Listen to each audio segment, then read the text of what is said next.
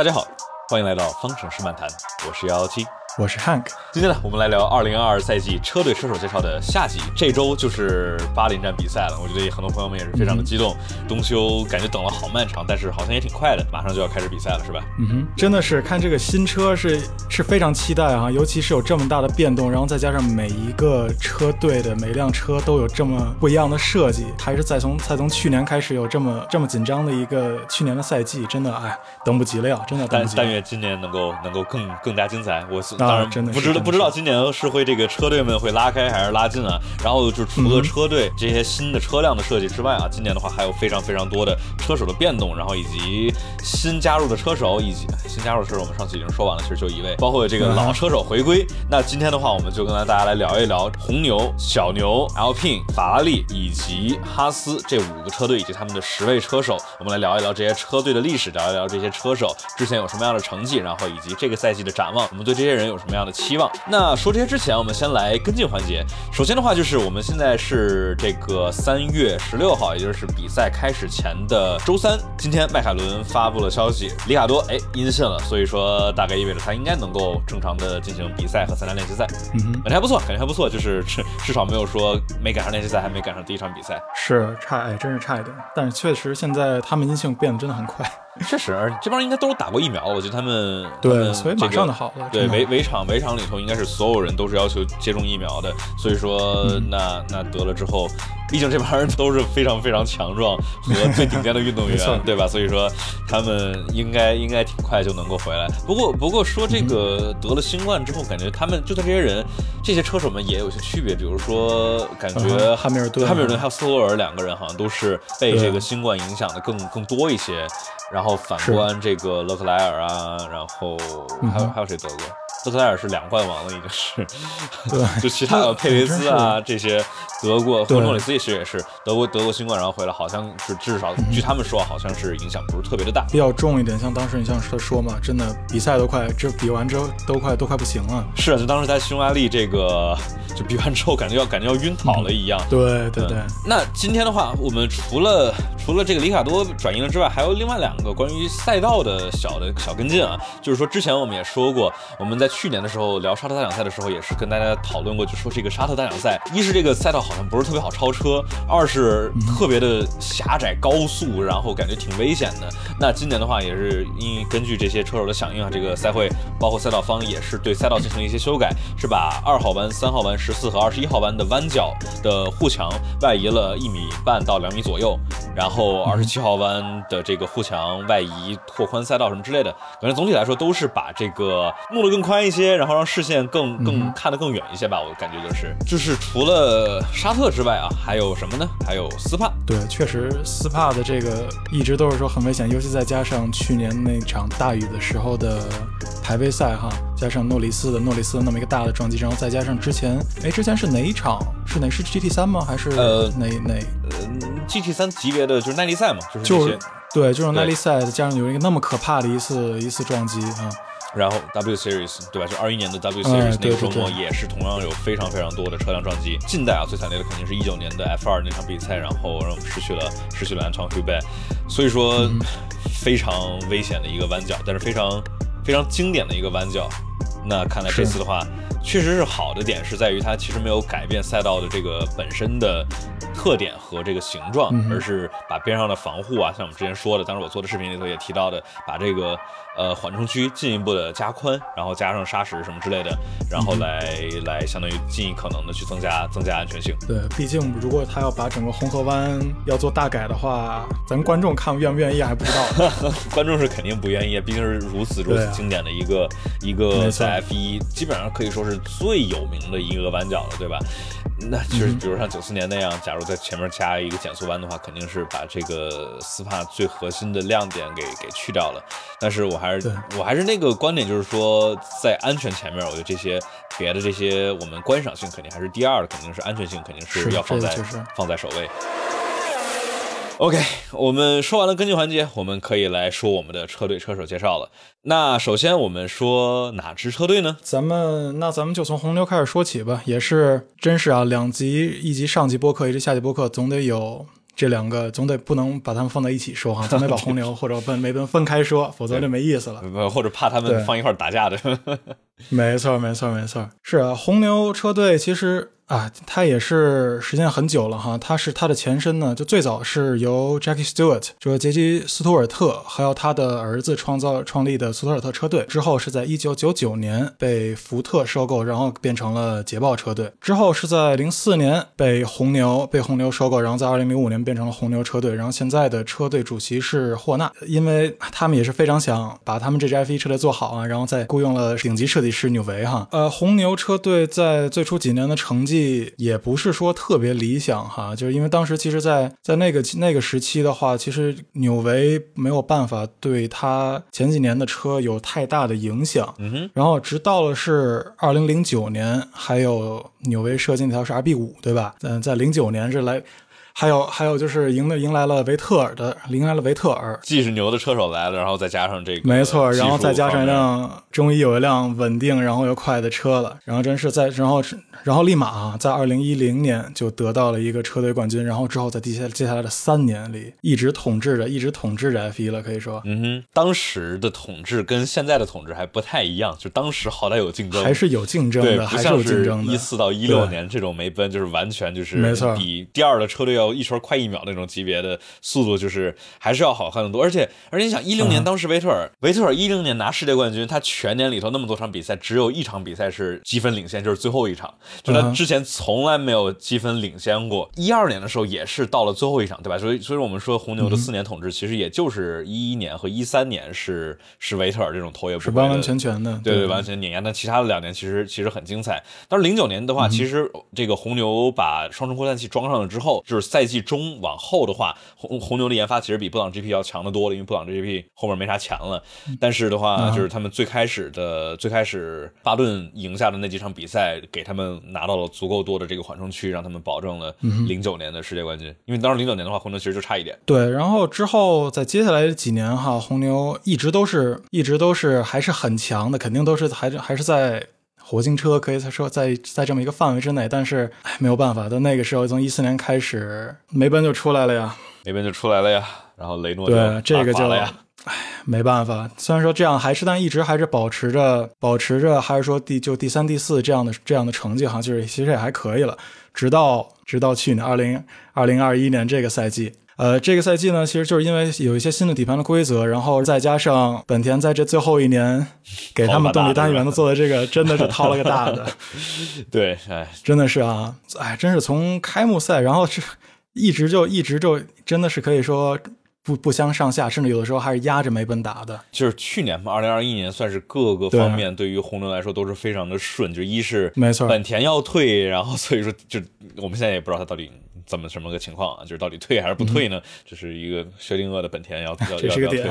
然后这去年的话，本田因为本来要要退的话，然后所以说把相当于二零二一年把所有的这些裤裆全都掏出来了，对吧？所有的这种升级，所有的这个动力单元的大大修改和内燃机的修改全都掏出来了，然后让这个内燃机的或者动力单元的马力进步非常的大，而且可靠性是相当的可以。再加上二零二一的这个气动规则的修改，其实是对这种梅奔这种长轴距低前倾角的车辆是一个呃算是一个定向的精准打击吧。然后让同时再加上红牛这一年提升又不少，呃，RB 幺六 B 相对于二零二零年的 RB 幺六是有一个不错的提升，所以说这两边都合在一块儿，然后让这个红牛一下拉近了差距，然后类似于二零二一能够跟梅奔平起平坐。哎，真是，哎，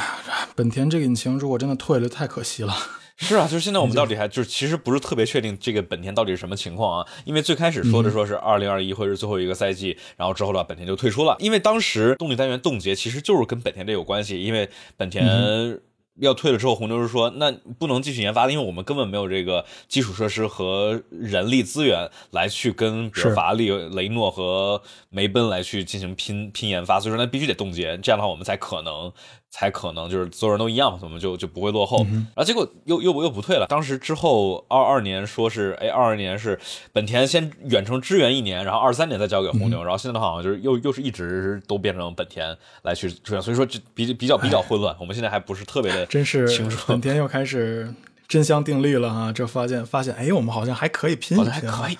如果没有在这个即将成功之前退出，这就不叫本田了，对吧？这个本田这个这是多少次了？八十年代，然后两千两这个二零零八年，然后又是二零二一年，这都是在成功或者说即将成功之前，哎，我们我们退了不玩了，还是本田还是舍不得，不不想退，想玩不想退，确实是这个世界冠军的。世界车手冠军的这个称号在这儿，肯定还是有相当多的宣传宣传能力的。嗯哼，要不我们就说说车手吧。那说红牛该说谁呢？该说谁呢？我也不知道。听说好像有一个很牛的人。谁呢？是啊，他叫啥呀？好像叫好像叫维斯塔潘哈。对，一个叫 Max Verstappen 的小同学。对，九七年。其实真的对，真的很可怕。想着。九七年比我大，应该比你小吧？比我比我小，比我小。对啊，其实这个真的很恐怖啊！真的是，他是很想是，其实当时是最年轻的 F1 车手，然后是在二零一四年就参加了一年的 F 三赛事，在之在这之前也都是一直在参加卡丁，只是在一直在统治卡丁车的比赛，然后就在 F 三 F 三赛事就参加了一年。差点夺冠，嗯，然后在一五年加入了加入了 F 一先进的小牛，这种真的好可怕，就是这种完全不用在 F 三里边摸爬滚打，然后直接就马上就跳进了 F 一，就是他不是他不是在 F 三就跑了一年，相当于 F 二的对，就跑了。对然后有些人这个就是那种就开玩笑，就是说啊，这个 Toro Rosso 就是维斯塔潘的 F 二，然后他确实是这样，因为他就开了一年，然后然后第然后巴塞罗那一六年的巴塞罗那，然后就直接直接上大牛，然后就直接赢了。这确实是，而且一一六年和一七年这个最后，包括这些小牛的这些东西，在这待会我们会说，会会这个来回换人，科比亚特来回蹦跶就很有意思。嗯，对，哎，真是啊。然后，然后进了 F 一以后，之后夺得了什么呢？F1 史上最年轻、单圈最快、得分，还有就是大满贯，然后再加分冠。分站冠军全都给他了，太可怕。然后现在是到目前为止哈，一共是二十次的分站分站冠军，六十次领奖台，非常强。真的，其实对，其实有点不敢想象，就是这么小一个今年二十五岁的一个车手，而且已经其实，在 F 一这 F 一比赛里面已经参加了，真的马上五六七八九五六年零是一。七年了，对，七年，今年但应该是今七应该是七年了，但已经到七年了。这么小的一个年纪，他们他以后的这种发展的潜力真的是不敢想象哈。对，是不是感觉已经已经快顶到头了？就特别是我觉得他的这个明显的一个一个进步的感觉就是很可怕，因为。因为很多的别的车手是类似于需要在 F 三、F 二里头慢慢的去磨练、打磨一下，而维斯塔潘他是靠着他生猛的天赋，直接把放到 F 一里头。我觉得也是，就是因为这个，所以说也会我们看见说老说，哎，他刚来 F 一的时候，特别是一呃一七年、一八年这种这些时候，他老是有那种很粗鲁或者说低级的一些失误。然后，但就是说，因为别的这些人在他那个年纪，在十九岁的时候，那还是在 F 二里头、F 三里头犯错误呢。因为打扮的话，相当于没有 F 二里头这种打磨的这种机会，所以说他只能在这个 F 一里头慢慢的成长。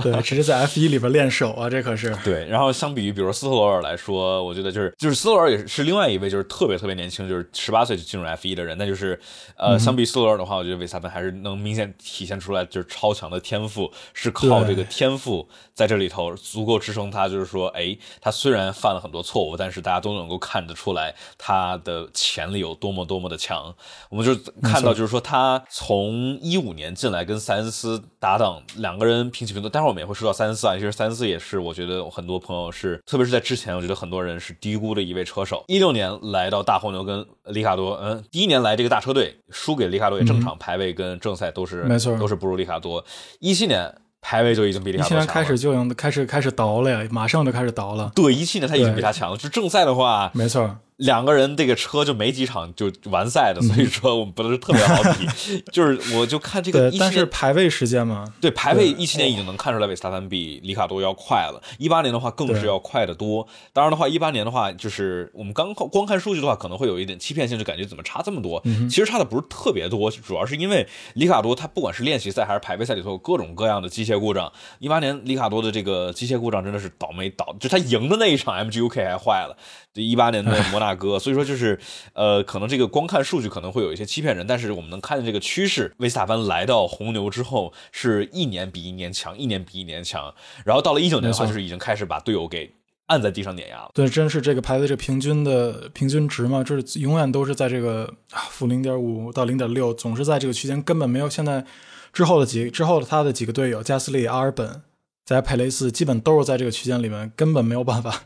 都是在被压着打。对对对，而且这还跟别的人还不太像。有些人，我们我们说什么这个博塔斯可能还是不如汉密尔顿啊，或者说这个当年，比如说里卡多跟霍肯伯格嘛，对吧？就当时里卡多跟霍肯伯格，或者说跟奥康也是，就是说两个人虽然有差别，感觉里卡多还是更强一点，但是说至少是至少没有让霍肯伯格看的那么难堪。而维斯塔潘从一九年往后的这三位队友吧，就是看起来成绩。有点差的，就是特别是排位速度里头差的吓人。我们这儿就跟大家来说一下，就是说我们这块用这个怎么来对比队友之间的排位成绩呢？就是之前很多人会用这种平均排位差，但这个其实不是特别的，呃，有代表性，因为不同的赛道，比如说斯帕一圈一分四十多秒。或者说奥地利一圈一分零几秒，对吧？其实它差，比如说差零点三秒的话，就是差的意义是不一样的。你在你在斯帕差零点三秒，其实差的不是特别多。你在红牛圈差零点三秒，已经是已经是第一名到第十五名的差别了。所以说我们这儿用的是中位排位差，就中位的话能够把中位数的话能够把这个极值，比如说差特别多，比如一个人他没跑或者撞了什么之类的来刨去，然后是这个是平均排位差来相当于去避免说赛道时间长短的这个这个区别。那中位排位差一般就是说。给大家来一个画一个大概的概念。假如中位排位差两位车手是小于百分之零点二的话，说明两个人还算比较接近，对吧？比如说博塔斯一直都是跟汉密尔顿是差百分之零点呃二左右或者以下，然后当这个当时诺里斯跟里卡呃呃诺里斯跟塞恩斯两个人是差百分之零点零几，所以说这两个人特别近。假如是零点百分差百分之零点二到零点三左右的话，就差的开始有点多了；百分之零点三以上的话，就是差的非常多了。那那维斯塔潘一九年之后的这几位队友吧，都差了多少呢？零点五六、零点六二、零点六一、零点零点五一，这种真的全都是百分之零点五以上，就是。非常非常可怕的差距，就是在特别是在排位速度里头，就是我们虽然能说有有的场次，这个哎呀，维斯塔潘可能拿了一个升级，跟他队友没拿，对吧？但是就是总体的趋势能看出来，就是特别是在排位上面，维斯塔潘从一九年往后是把队友按在地上摩擦。呃，一九年的是一九年的时候，他跟队友的比是十八比一，就加斯利在银石站赢了一场。二零年把阿尔本踢秃了，十七比零，一场。都没有阿尔本更快。二一年的话是二十比一，只有一场伊摩拉，维斯塔潘出了一点小失误，佩雷兹快了零点零零七秒还是多少？其他的话剩下二十场全都是维斯塔潘快，就是差一点剃秃。对，差一点剃秃。还有一场是俄罗斯，俄罗斯，但是俄罗斯的话维斯塔潘根本没跑，因为他拿拿隐形惩罚。所以说维斯塔潘的这个排位上面的速度，而且就加上加斯利、阿尔本以及佩雷兹，这都不是菜鸡。都是很优秀的车手，你再加上里卡多其实也是嘛，里卡多也是相当优秀的车手。然后，但是一八年的时候也是被维斯塔潘是十五比五的优势，百分之零点二的这个差距，对吧？当时我们说啊，当时一八年的时候里卡多比 维斯塔潘差了不少，但是后来发现这已经是这四年里头差的最少的一年了。没错，而且就再加上像加斯利这样，加斯利在红牛真的是被真的。真的是压着的，然后之后他回到了小牛之后，像今现在跟今去年的小田又是又是压着打，对，我觉得我们看见就是加斯里来了红牛，被维斯塔潘压着打。但加斯利回了小城之后，又把科维亚特以及这个角田按在地上，角田压着的，对，没错。当时他一九年下半年和二零年也是很碾压科维亚特的发挥，所以说就是我们能看出来，就是虽然 F 一赛车是世界上最顶尖的二十位车手，但是车手和车手之间的差距还是还是非常的大的，就是能有这种很可怕的差距。然后。哎，我觉得我们这儿其实还可以提一下，就是说有很多人说，就是这个红牛都是给维斯塔潘特供车，特供车。嗯，那它是否就是专门为维斯塔潘设计的一辆车呢？我觉得很多人就是可能会在这儿有一点误区，就是说这个车队会为了维斯塔潘去的偏好去设计这个车，但其实就说的没有那么准确。就是说，红牛特别是这个二零年的 RB 幺六，有很多的这个尾部不稳不稳定性问题。呃，其实这话其实是。呃，为什么就是相当于走走研发走偏了呢？其实跟韦斯塔潘有点关系，因为韦斯塔潘这个车它能它就是稍微不稳定，它也能没问题，它也能就是靠自己的能力，对对，它能够 hold 得住。但是别的车手不行。然后直到二零年的下半年吧，然后红牛才意识到，就是说他们走了这条道不是特别的对，就是说这个最终的天花板没有那么的高，所以说在之后二一年才进行别的修改。我们可以看到二一年的话，这个车辆也是好开的多，所以说就是严格意义上来说，也不是专门为了韦斯塔潘去设计，因为纽维带着这个队，对吧？不，所有人设计车辆都是为了怎么快。怎么设计，而不是说为了车手的偏好。车手的话，他们能够去影响一部分研发的方向，但是总不会影响太多。这块儿为什么韦斯塔潘这么牛，还是跟他的极强的适应能力和他这个非常牛的绝对速度有关系。那我们说完了韦斯塔潘，是不是可以来说他的队友？他的队友谁呀？墨西哥车手，对，是瑟吉奥佩雷斯，这个也是，其实其实算是一种老将了，好像一九九零年了，三十了。三十三十多了都，对，是相当相当有经验了，已经跑 F 一跑了呃十年了，已经是是从从一一年就进了 F 一嘛，然后一二年是在索在肖本啊，嗯，对，当时在当时在索博，然后对吧？当时当时一二年在马来西亚差一点就防住了头哥，拿了拿了胜利，但是可惜 有一个小失误。之后是又又在一三年进了迈凯伦，然后发挥也还可以哈，在排位上和巴顿也是打的有来有回。嗯，你看这种排这种排位速度是一十比九，所以说真的是其实两个相差也很近，然后再加上咱们刚才说的那个中位差，也就只有百分之零点零三，所以零点零零三，零零点零零三，所以说少少说了少说了少说个零，所以说其实非常非常少，对吧？零点零三其实已经已经已经不多了，零点零零三就是其实非常少，只不过它最后的这个积分没没有巴顿多，但是一三年的话。呃，这个也是生猛毛孩啊！这个 佩雷兹来的时候也是各种被喷，对吧？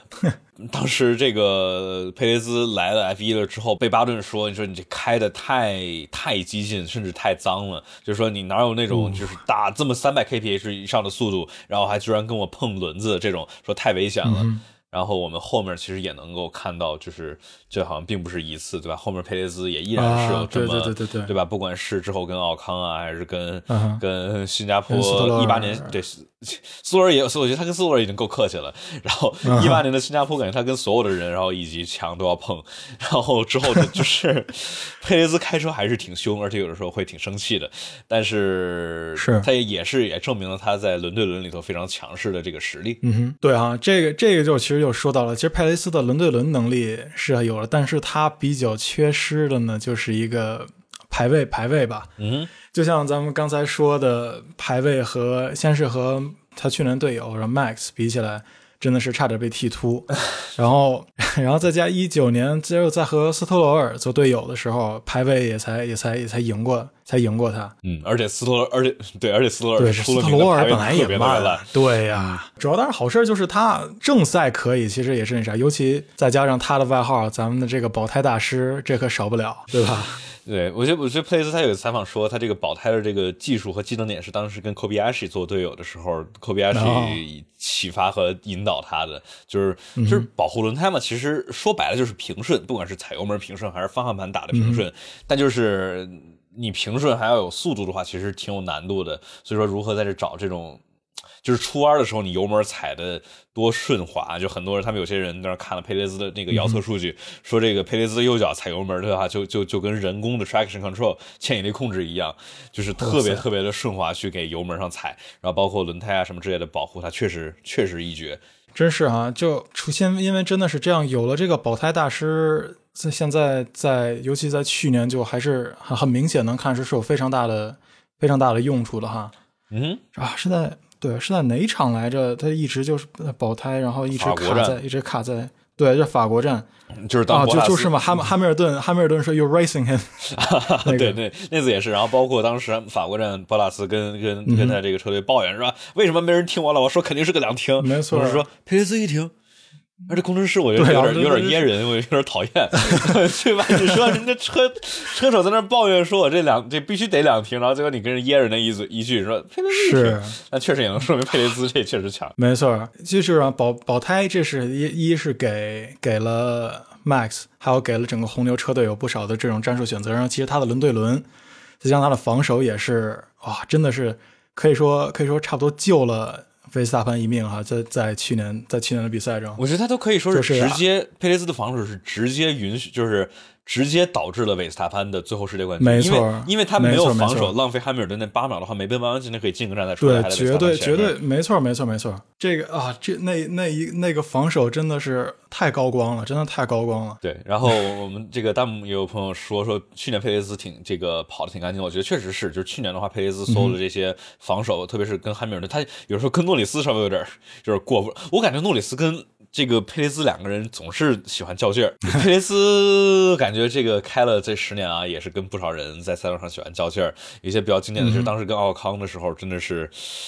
哇，当时跟奥康，像一七年的巴库，然后匈牙利、斯帕斯帕对，然后一八年的新加坡，就都是跟奥奥康就各种撞，对吧？又是你撞我，我撞你。一八年新加坡直接把奥康挤墙上去了，就特别明显。然后一八年的那新加坡那场比赛，佩雷斯真的是，你看他的赛车的肢体语言，就感觉他特别生气。啊，之之后还有一次就是是直接关门把斯洛金给撞了。就斯洛金在那开的好好的，就咔着佩雷兹就把那门给关上了，然后这个轮胎炸了之后，然后把零件散的到处都是。佩雷兹有时候这脾气确实确实不好，然后再加上 还有个好玩就是他跟奥康对吧，这都不是一个队队伍了。二零二一年的伊莫拉两个人在 F P 一的时候，佩雷兹咚把这个奥康给撞了，我靠，就佩雷兹在这个赛道上去，这这是多大仇啊！对，就是多大仇，说哎都不是在一个队伍里头，说奥康你回来了，我来了，然后就把人给撞了，比较好玩。是，但是其实，在真的是哈，到了红牛之后，其实，在这种事情还是变得少了很多了。嗯就是就是，其实开的非常稳定。然后，因为像除了阿布扎比，然后再加土耳其站，也是防的很很猛，对但是防的都没过线，但是都是没错没错没错，都是在都是在在那种规则规则里边的，就真的做的很漂亮。对，所以说，但是还是那个问题，就是说，我们很多朋友问，今年佩雷兹有没有可能，就是说改善他的排位或者什么之类的？但是还是那句话，就是你能让一个速度快但是不稳定的车手让它变稳定了，但你很难让佩雷兹这种就是排位速度一般、正赛稳定的车手给让它变快了，因为这种排位里头还是讲究的绝对速度。呃，不知道今年这个车会不会对它的这种驾驶有一定的改善啊？但是我们还得再看。但是我不会抱太大的希望，觉得就是今年佩雷兹就是突然就排位就快多少。我觉得他应该能够跟韦斯塔潘之间的差距会拉小一点。我盲猜一个，今年他们俩差百分之零点四，其实还是挺多的，但是盲猜一个零点四这就这，就给你算上了。对，算上算上就就就当哪一款。我们看我们看明年这个嗯时候，我们能不能看到佩雷兹跟维斯塔潘的中位排位差？但这其实佩雷兹我们其实说的差不多嘛，对吧？其实就是对，差不多。就是正在正在强，排位一般，就嗯就是这样。那要不说哼，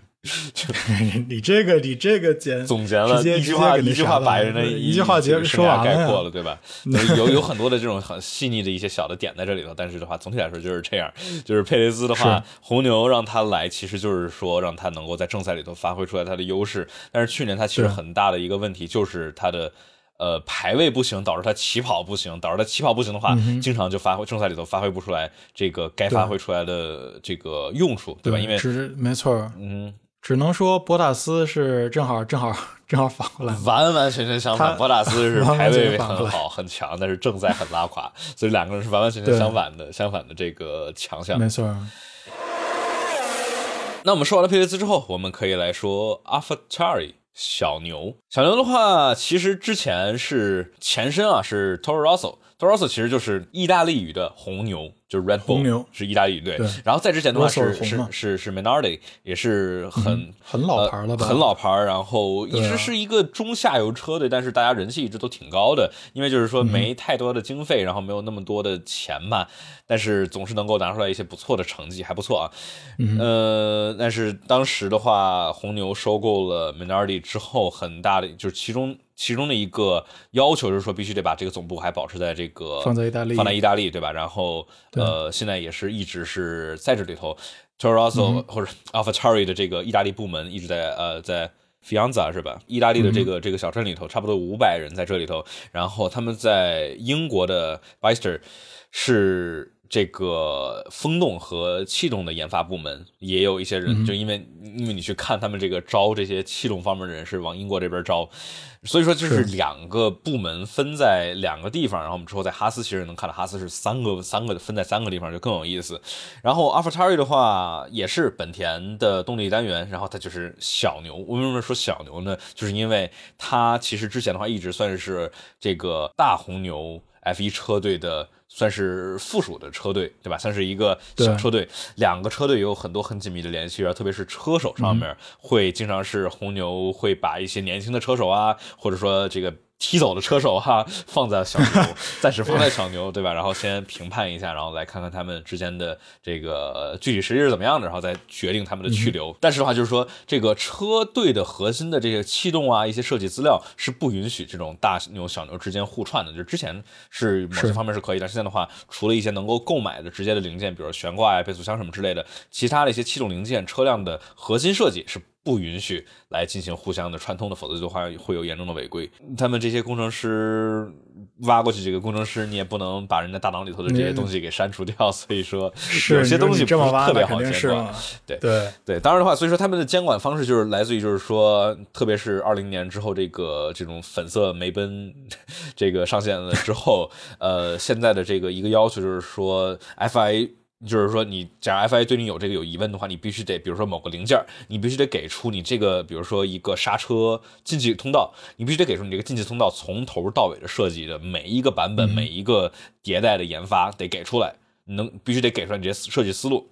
就类似于说是这个考试的时候，人家问你这答案是啥，你必须得给出解题过程，否则的话，你有可能就是抄的。不对，不可能只给答案嘛？对对对对对，你必须得把这个思路给讲清楚了才行。所以说，这相当于是一定程度上的去避免这个呃队伍们之间的抄袭，直接抄袭。当然的话，是两个车队里头，不管是人员变动还是车手，其实联系还是相当相当的紧密的。OK，那我们就说这个 AlphaTauri 的的两位车手吧，其中一位车手年轻的角田裕毅啊，真的是非常非常年轻，他是。现在是围场上这个正现役车手里头唯一一个零零后吧，对吧？唯一一个零零后，对，而且而且是史上最矮的一位 F1 车手，非常非常有 气动上面的优势。一米五九，这 太太占优势了。再看看什么奥康，奥康那种一米一米八几的，对，什么奥康啊、拉提菲啊、拉塞尔啊这种一米八几的大高个儿，小田就又是体重上有优势，然后又是气动上有优势。你说他没错。哎，但是就是今年的话，有可能看不见看不见轮胎，我觉得会是一个 会是一个问题。就本来轮胎的可见度就不是那么的好，今年的话，不知道是不是得把它稍微垫高一点。给小孩做的那种 booster seat，直接拿上来，对，垫垫两垫两块这个泡沫，对吧？呃，所以说角田的话非常非常年轻，而且他其实他的低组别赛事的履历其实也是。也是相当的优秀啊，对吧？嗯，对，说在一八年是把是赢这个 Honda Formula 这个，就应该那个应该是日本本地的吧？对对对，对，就是算是本本田去做的一个 Honda 这个 Formula Dream Project。然后他一九年去 F 三是一小一个小队伍拿了一个第九。就是大家要知道，就是这提一嘴，就是 F 二、F 三什么之类的，虽说所有的车都一样，但是车队。是不一样的，所以说这个车的调教和调教之间也是有很大的差别的。顶级的车队啊，比如说什么这个 Prima 呀，什么这个呃 Van Sport 呀，这些车队他们有最顶尖的工程师们和技师们，然后有这个模拟器和这个人力资源，能够帮助车手很好的去拿冠军。所以说你假如进了 Prima 的话，你假如不拿冠军才是新闻，就是是这样。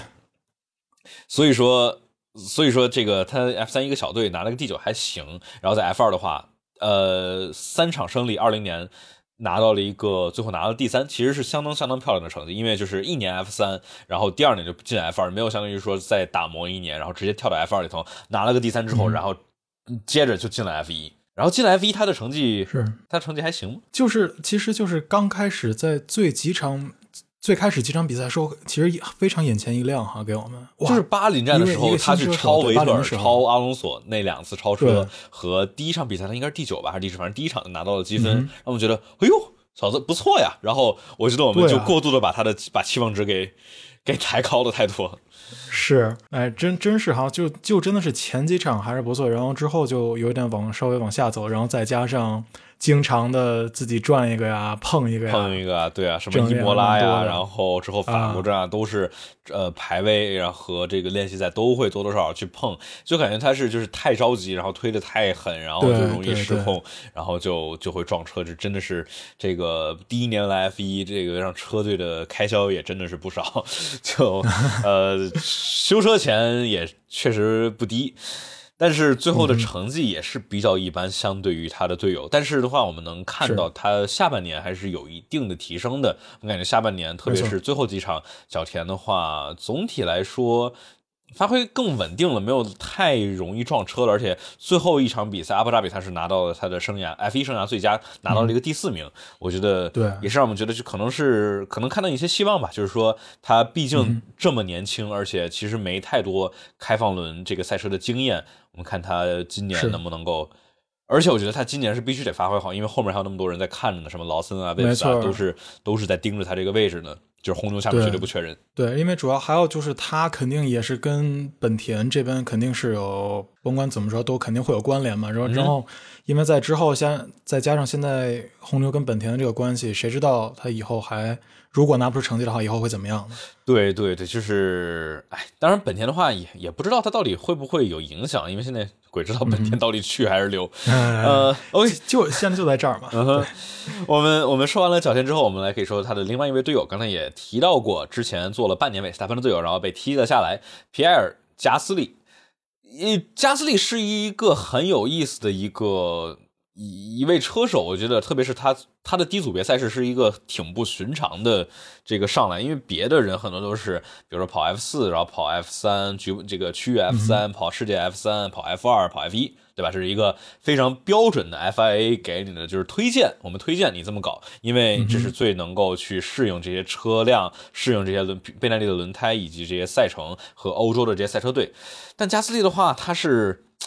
跑了 GP Two。对，他跑了 Formula Renault 三点五，然后跑了 GP Two，花两年拿了 GP Two 冠军，不错。然后呢，一七年是去开日本的 Super Formula，这是挺有意思的一个点。然后好像是这个台风让他这个最后一场差一点，差一点，就是最后只拿了个第二啊。然后一七年的话，他去纽约这个出场了一次 Formula E 的一个周末，这是感觉各个各个方面的低组别赛事或者 Formula E 啊，也都是开过一次。Formula E 的话，他第一场就那个周末啊，他第一场是从第十九名。呃，一路超超到了第七，然后第二场的话差一点第三，然后最后最后几圈然后碰了一下，然后最后差一点上领奖台，就其实也是挺挺不错的成绩。一七年的时候跑完了，就是一七年末的时候，就是塞恩斯、科威亚特、加斯利、Hartley 这几个人就是特别的混乱。一七年末的时候，加斯利是在马来西亚站之后替了科维亚特，他替了科维亚特之后，但是他最后这个 Super Formula 那场他缺席了，所以说那场。去跑了 Super Formula，然后科维亚特回来了，临时替了他一场，拿了一分然后之后他，然后然后加斯利又回来了，接着跑，啊，真的乱，就非常非常的乱。但是反正就是说，一八年之后，呃，加斯利是正式的，就是代表这个小牛是全职开始跑。然后一八年的话，感觉还行，他跟 Brandon Hartley 吧。Hardy 也是一个挺有意思的车手，他在这个耐力赛里头是非常非常牛的成绩，但是他也是很多年没怎么开单座开放轮了，所以说算是一八年是很临时的把他给拉上来给给开 Toro Rosso，也是他跟他跟加斯利就。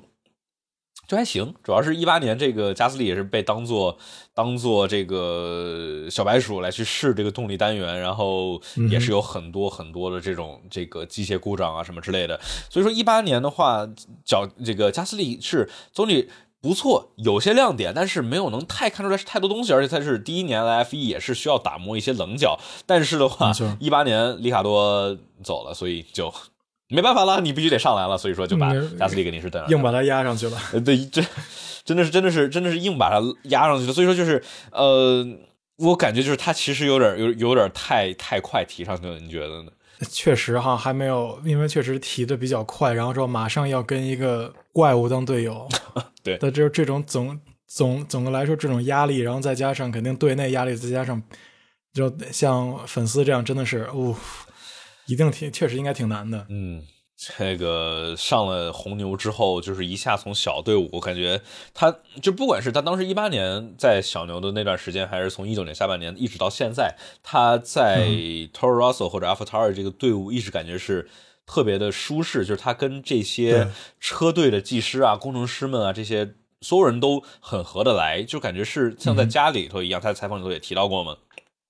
但是在到了红牛之后，就是更加激烈、更加压力。压力非常非常大的一个竞争的位置，因为这到了这个需要去争夺夺冠拿分然后以及帮助队友来去达到一些战术上的目标。然后这时候所有人的目光都在你身上，所有人的这个期待值都给你拉的那么高，因为你之前走的那个替代的位置是里卡多一位评价非常高的车手，然后你的队友又是维斯塔潘，所以，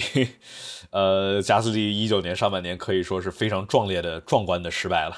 非常的惨烈的成绩，被真的是被韦斯塔潘碾压。我们刚才也说韦斯塔潘的时候，也是也是说到过了啊，呃，超过百分之零点五的排中位排位差是非常非常可怕的一个差距。而且在这个奥地利以及匈牙利两次都是被队友韦斯塔潘套圈。奥地利这个一圈比较短也就罢了吧，而且当时这个加斯利是没有拿这个升级的尾翼前翼的，但是这个匈牙利又是被套圈，而且匈牙利加斯利被套圈是直接允许了梅奔。能够让汉密尔顿二停，相当于直接让这个韦斯塔潘损失了一个胜利。所以说，这是相当于我觉得那一次是让红牛是想到，哎呀，我们这个第二号车手真的是让我们损失了不止不止一一个车的积分，更是让韦斯塔潘让他就相当于必须得一打二，对吧？一辆这个一一个人去干两辆奔驰是很难去干得过的。所以所以说回到了小牛，但好像又就又牛了起来。就好像他在大牛真牛不起来，但回小牛就能牛起来，一直都 对，就是不不管是当时一八年在巴林，这个呃加斯利拿了一个高光第四，当然那次也跟这个莱克宁，哎，莱克宁这个进站直接把法拉利的一个技师的腿给压断了，这个比较惨，我去，呃。对，但是就是也跟他开的也是非常棒了，就是加斯利每次在小牛都是有很棒、很稳定的发挥，而且是在二零年更是有能够到在蒙扎，在意大利相当于在他们的主场拿到胜利。没错，麦芬应该碰到了一个什么东西。我们接着说说这个加斯利，嗯，对吧？你说二零年的时候，对对，小牛两次。唯二两次胜利，一个是维特尔，一个是加斯利。零八年和二零年，时隔十二年，都是在意大利蒙扎。呃，觉得就是 能够给车队带来这么大的荣誉，我觉得这车队肯定也是没错。这个真的太有排面了，因为确实两次。主要都是主场，在意大利，在在蒙扎这个地方，真的是对所有的，然后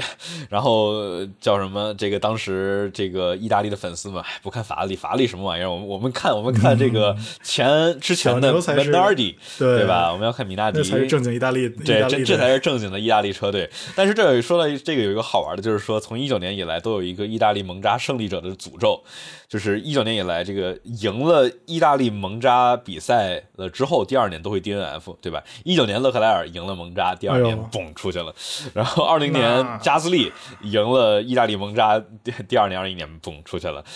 今年里卡多你得小心点啊！今年里卡多得得注意一下。不要，还不如把这个，还不如把去年的那个第一直接让给让给诺里斯是吗？让给让给诺里斯，但诺里斯不是今年小心了吗？这不都一样吗？对，主要就俩是一个队的，对，所以说这对今年今年大家得得注意一下，对，要小心了。OK，我觉得。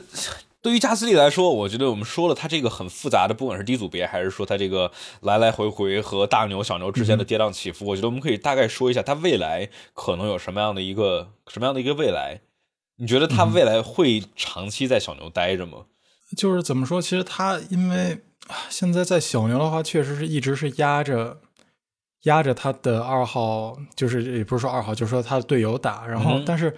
他回到。如果就是说，如果现在呃佩雷斯的表现还能跟去年一样的话，他有多大的机会能回去红牛的？这个还是个问题吧。也是啊，因为搁置要去别的地方了，可能。因为感觉红牛知道有过半年的这个加斯利来的回忆，而这回忆不是一个特别美好的回忆，对于两方双方都是。那相比于这个的话，佩雷斯虽然知道他排位慢点，但是至少能够在正赛里头有个挺稳定，而且是。呃，二一年的佩雷兹，特别是下半年，这个不能说下半年吧，就全年吧，其实都有很不错的发挥，而且帮助队友能够有如此棒的一个成绩。所以说好像红牛没有太大理由，假如佩雷兹还是这样发挥的话。但是话又说回来，那假如没有想法把叫这个加斯利提回大红牛的话，那他们留着他干嘛呢？就是小牛感觉之前一直是给新手新车手提供机会的呀。没错，现在已经变成老老选手，而且他现在在确实，他就在小牛发挥的因为太好了。对，因为就经常就是咱们在二一年比赛的时候根本看不见加斯利，因为他就自己在自己跟在领奖台后面那几后面那那前面那三辆车就就在后面跑，没完全没有完全没有镜头，因为看不见，因为就很稳的在那里开。对，就跟当时一九年的塞恩斯似的，就看不见他，他就在那稳稳定定的拿分和发挥。哎，所以说，就像我们这个评论区里头弹幕有朋友说，就是小对于加斯利来说，就是一号能力略有不足，二号又不满足，所以说就就就就是这样，就是一个稍微来说有点尴尬的位置。我觉得，呃，今年开完开完的话，我就得看，就特别是汉密尔顿可能退役，他空出来的这个位置。呃，也不一定啊，就是说也不一定汉密尔顿今年就退役啊。但就是假如上面谁走了的话，肯定是会让整体的这个车手市场有一个非常大的震动。那这时候加斯利，我觉得他肯他必须得抓紧这个机会，因为年纪其实也呃还是年轻车手，但其实也不是特别年轻的了，因为下面还有一大批更下一代新生代的车手来来来准备往上在这儿去去突来突进来。所以说，我觉得我们拭目以待吧。有朋友说梅奔有没有可能要要加斯利，但是。看吧，我觉得我现在还下结论还是为之过早。OK，那我们说完了，说完了这个小牛了之后，我们待会儿是不是可以说 Alpine、法拉利以及最后的哈斯？但我们在说这个之前，我们来插播一个小的广告。大家假如在喜马拉雅或者苹果的播客平台上面收听的话，麻烦大家给我们来一个五星好评，就大家给我们来一个评个星啊，写个评价什么之类的哈，这样的话真的会对节目有很大的帮助。然后呢，大家可以在爱发电上面来直接支持我们的节目，搜索“方程式漫谈”，就是给大家的福利，就是说。呃，能够非常快的听到我们的节目之后的话，包括这个比赛回顾也是，对吧？这个叫方程式漫谈抢先听版本，就是我们录完节目之后，这个节目哟就上去了，马上就上，对，马上就上去了，然后就大家就能够去听到了，就是去支持一下我们，大家支持我们，我们能够给汉克搞一个这个摄像头啊，对吧？不用让他每次拿一个手机。我我需要一个架子，我现在你看我的这个摄像头，搞一个架子，这个。感觉像地震了一样。对对，大家大家大家知道，就是大家假如想支持的话，去爱发电上面支持，然后大家给支持我们的这个这些这个这些钱的话，我们去会用来升级我们的设备、麦克风啊、摄像头啊，包括请请别的嘉宾啊，对吧？之前这个大家反映说，辛明乐老师的这个麦克风听起来像清朝来的似的，对吧？已经 已经。主要我这个确实是因为辛明乐老师他他他自己节目的时候，他的那个是麦克风好像。所以说之后新明乐老师来的话，向大家保证，大家一定能够听得清楚他在说什么。呃，对，所以说就是嘛，爱发电商们支持一下。呃，然后呢，还有什么呢？大家想加群的话，九七呃 QQ 群九七零二九二九零零。想加微信的话，去搜索屏幕下方冠饼杠七七，大家屏幕下方会会写这个怎么去搜加我们的小助手，然后能拉大家进我们的微信群。海豚跳摄像头，对 p o r p o s i n g 你的摄像头开始了，开始了 p o r p o s i n g 开始了。我们说，我们我们接着回来说这个车队车手吧。我们接下来该说 Alpine 了。对于 Alpine 来说的话，这其实是一个前面车队名字有很多很多个名字的车队，对吧？我们刚才说，嗯哼。红牛之前是 Jaguar，然后或者说这个这个 AlphaTauri 之前是 Toro Rosso 或者 Minardi，嗯哼，那 Alpine，Alpine 之前最开始是 t o l m a n 然后变成了 Benetton，Benetton 的话当时跟舒马赫一九四年九五年拿了世界冠军，对吧？然后两千年左右吧，两千年初的时候，呃，Benetton 变成了雷诺，然后两千零八年这个 Crashgate 之后。二零一零年左右吧，然后就又变成了这个路特斯跑了几年，然后就是一六年之后吧，重新回到了雷诺的名称。雷诺，雷诺，然后一直是一直是雷诺，雷雷诺，雷诺，然后一直到这个二零二零年之后变成了 Alpine，那其实还是雷诺，就它其实都是一支车队，其实都是在 Enstone 的这支车队。开玩笑就是说啊，就管它叫 Enstone 车队就得了，因为它其实 都是一支车队。雷诺的话，其实它的前身，比如说。贝勒唐他拿过两次世界冠军，对吧？然后作为雷诺的时候，跟阿隆索也是拿过两次世界冠军，零五年和零五年和零六年，就是说其实有很辉煌的过去。但是的话，这段时间，而且当时一零年到一二年的时候，当时 Lotus 的时候，当时莱克宁跟格罗斯让搭配的时候，也是也是有一些不错的成绩。你看当时一二还不错，对，相当不错。但是一二年的话，其实都是有可能去去夺冠的。但是但是的话之后，呃，特别是雷诺的动力单元 就，呃，不是不是不是特别好。这个雷诺当时在一四一五年的时候，当时有一个这个五年计划，说我们要在二零二一年、二零二二年的时候要这个夺冠，但是就是我们发现过了五年之后，好像他们又出了一个五年计划，就是说这过了五年，然后之后再有五年计对，五年之后又五年，五年之后又五年，都快十五年了，老哥。就没太大什么进展，我每次都说，每次都说，哎呀，我们之后要投钱。然后这个雷诺的话，一直都是一个比较模糊不清的。之前也有老有传闻说啊，雷诺是不是有可能要卖？然后后来又有说没有，也跟雷诺的高层变动有关系，就是非常非常的混乱。就是说，感觉这个车企不就可能是高层的领导，还是中间的这些管理层，就是说对这个 F 一的这个项目不是特别的有这种下定决心要往里头投。砸钱，对吧？不像斯托尔那边，真的是咔咔咔往里头砸钱，确定了。看吧，就是看今年的话，Alpine 的这个 A 五二二这辆这辆全新设计的赛车，因为之前的话，我们老说二零年、二零年雷诺的这个成绩一般，但是也跟它这个车一直是老的，基本上是三年级，一直是一九年的 RS 幺九，底盘没改，动力单元没怎么改，然后一直是类似于这种。嗯都快过期了的车，所以说动力或者说性能差也情有可原。那就是今年假如性能还是这么差的话，我觉得就真的没有别的借口了。而且今年的话，这个雷诺的动力单元也是上了这个大的改动，就是说相当于很激进的一些变成了 split turbo 这个分离式涡轮，对吧？所以说，呃，期期待一下今年能不能够有好的发挥。是希望。如果他们今年这个引擎够的话，他们说不定以后还能有点什么客户什么，那就更好了。对对，这也是一个一个点啊，就是说这个 Andretti，假如他能够进来的话，他是跟雷诺已经达成了初定的合约了，就是说二零二四年 Andretti 进入 F 一的话，他们会使用雷诺的动力单元，这样的话。他们至少多一个客户，能够多收集点数据，多赚点没错钱。因为现在雷诺的话就俩就俩车用他们的动力。那所以说我们说了 Alpine 的这个车队之后，我们可以说他们的两位车手，一个是埃斯塔班·奥康，另外一位是阿隆索。先说奥康吧，奥康是一名挺年轻的法国车手，GP 三冠军。那年的话，韦斯塔潘是第三，就是二零一五年的这个嗯 GP 三。然后一开始是在 Manor，然后之后是一 Force India，对吧？跟佩雷兹搭配了两年，然后那两年多次亲密的接触在一起。对，就是一九年斯托尔进来之后，为了把他的儿子安排在这个印度力量。或者说当时的 Racing Point，、所以说把佩雷兹留下来了之后，把，奥康给踢了。奥康歇了一年，嗯，奥康歇了一年，当了梅奔的后备车手。嗯。然后那一年里头，所有的时候，这个有奥康的镜头，然后都就是一旦博拉斯有任何的失误，镜头咔给到奥康，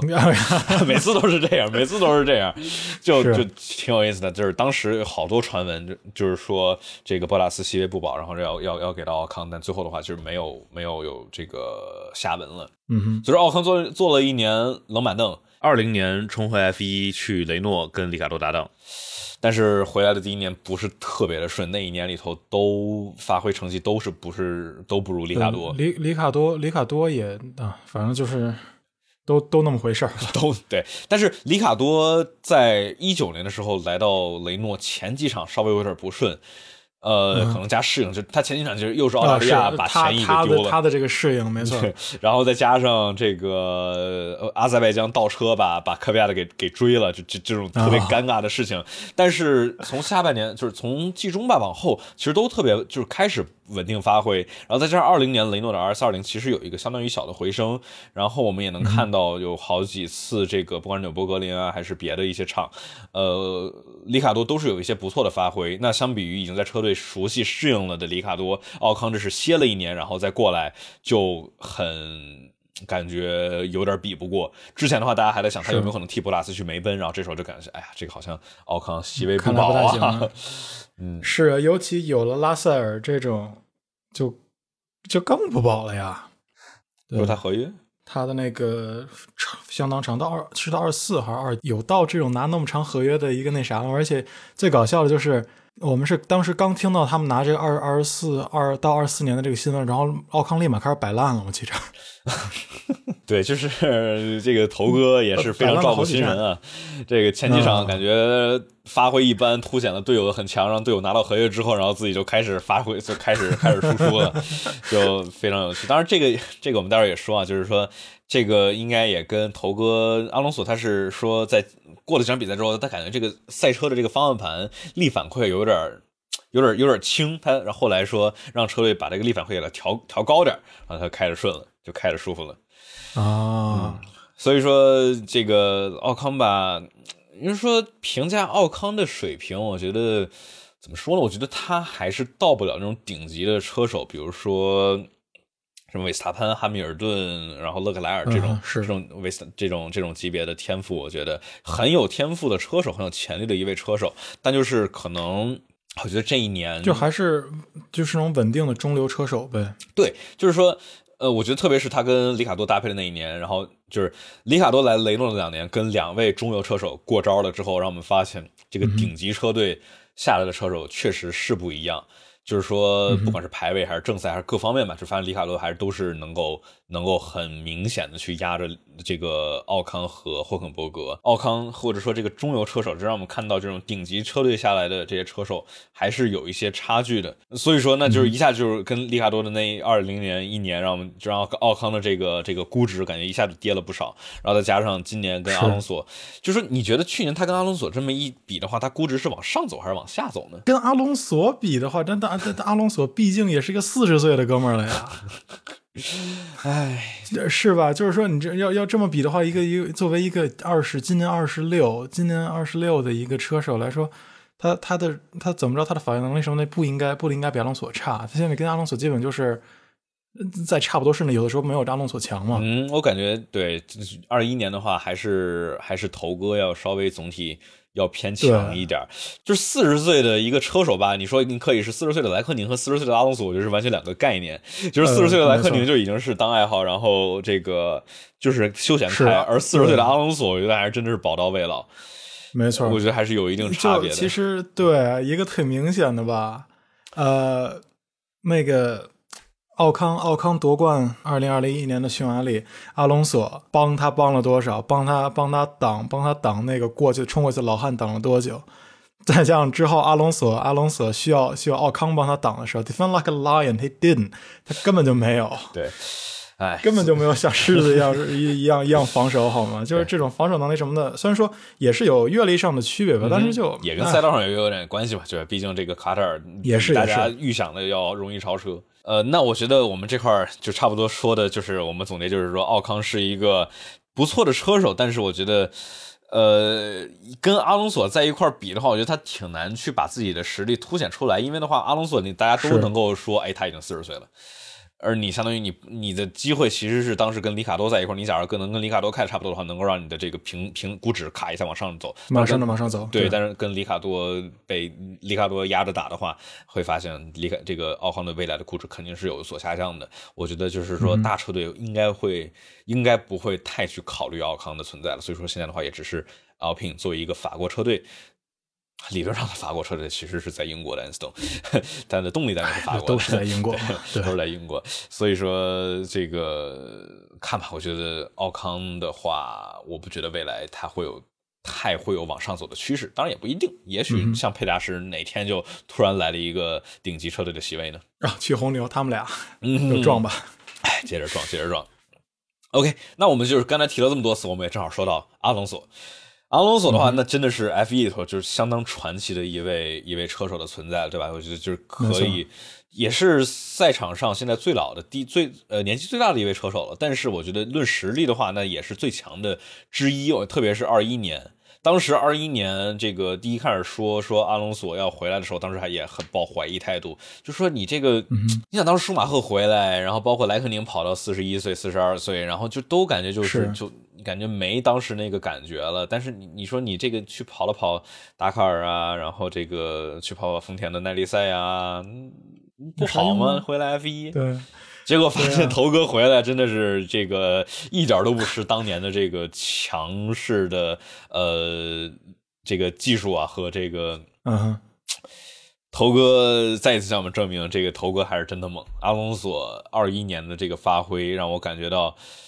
哎，这个年纪吧只是一个数字。阿隆索是，假如你。当时的话，我还是经常会有那种想说，哎，这些老的车手在这站着坑，让下面这些什么年轻的车手，你看当时说周冠宇，或者说皮亚斯特里这些，就上来就没没地儿。然后说这个啊，头哥在这卡着劲儿，或者说这个莱克宁在这卡着劲儿。后来要想，哎，确实人家有这个实力在这儿，也也不能说因为人家年纪大了就让人家走，人家确实拿出来了非常非常强大的这个呃实力，不管是排位速度还是他的正赛能力。毕竟只要有这个能力在，他们甭管年纪啥的，有能力肯定是最第一的嘛。所以说，那我们说头哥的话，我们可以。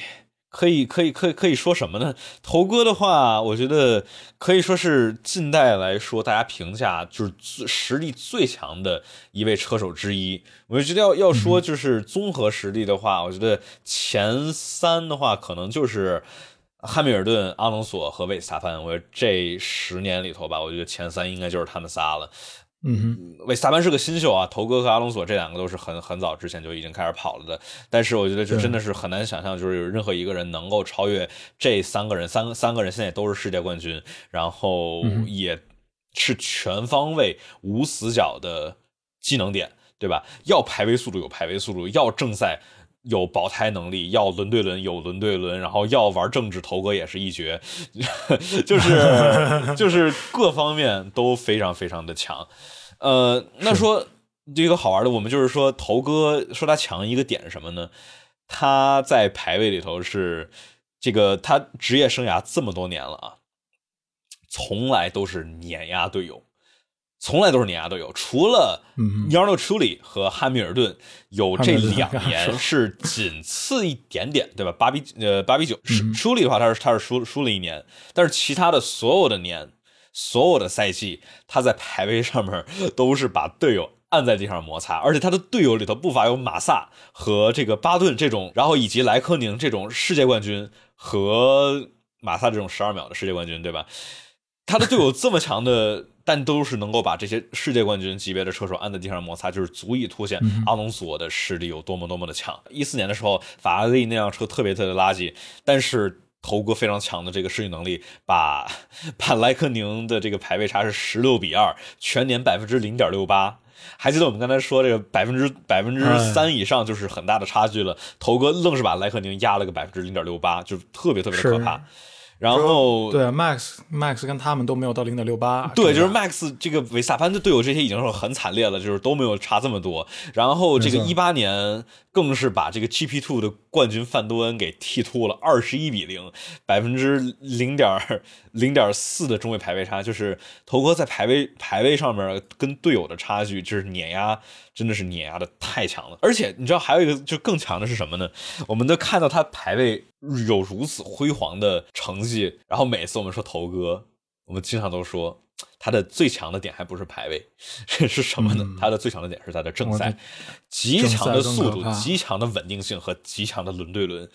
而且就是今年的这个，我们也是也是看到了很多次啊，就是说，特别是匈牙利的这一场跟汉密尔顿，汉密尔顿一一辆快一秒一圈快一秒多的车辆，他愣是防了十多圈。当然，跟匈牙利这个赛道不好超车肯定也是密不可分。嗯哼，但是他那别的人这不这不就都没有没有防防得住？没错啊，对啊。所以说，这个头哥真正最强的点还是在于他的这个正赛。我记得之前听 Pat Simmons 的一个采访啊，就是说。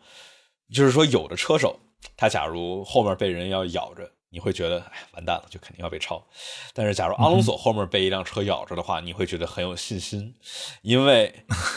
因为他能够能够在那儿防住。因为我记得当时当时这个 p a s s i s 当时有个聊，因为他当时在车队里头有一些一些数据，就是说他能看到阿隆索在，比如说后面有人跟着要超他。阿隆索每圈都能把每圈开的不一样，这一圈走这条线，那一圈走那条线，这一圈尝试在这儿杀，然后那一圈在那儿走一些操作，就他能把每一圈都走的不是特别一样，然后让后面的人很难让他找出来破绽。就是说这一个点是非常非常就是而且能够纵观全局，就是说对比赛的全局观，这是所有很强势车手一个共通的点，就是说。你们看，维斯塔潘他能够在开比赛的时候，能够通过耳机听到隔壁的法拉利进行了一个 double double stack，就是这种能够纵观全局的强大的脑容量和大脑的空余量，是这些顶级车手的共通的点。呃，所以说，头哥，你觉得他还能跑几年呢？看他这个样子，我觉得他一直在这待着，再待个两三年都有可能。我觉得主要就是还是看他明年的成绩吧。嗯，因为毕竟再加上新车，今年的就是今年的成绩，没错没错。就是看，呃，雷诺到底能不能有他那个五年计划，到底能不能把一辆就有竞争力的车打造出来，嗯，给他了。也是啊，而且之前阿隆索说他这个假如没有争冠的可能，他可能是不想回来，但是现在好像他回来就是有点类似于莱科宁，就是那种好像有有车开的挺开心的，但是好像他赛道上一样有很凶猛的一凶猛的竞争，所以说我觉得也。唉我我现在真的摸不准，就是他到底是是一个什么样的一个心态，是就是有车对，对，也是有车开好玩就得了，还是说一定要想尝试争冠，否则的话就想退。嗯哼，让这个有人有有朋友问说，这个阿隆索跟汉密尔顿谁更强？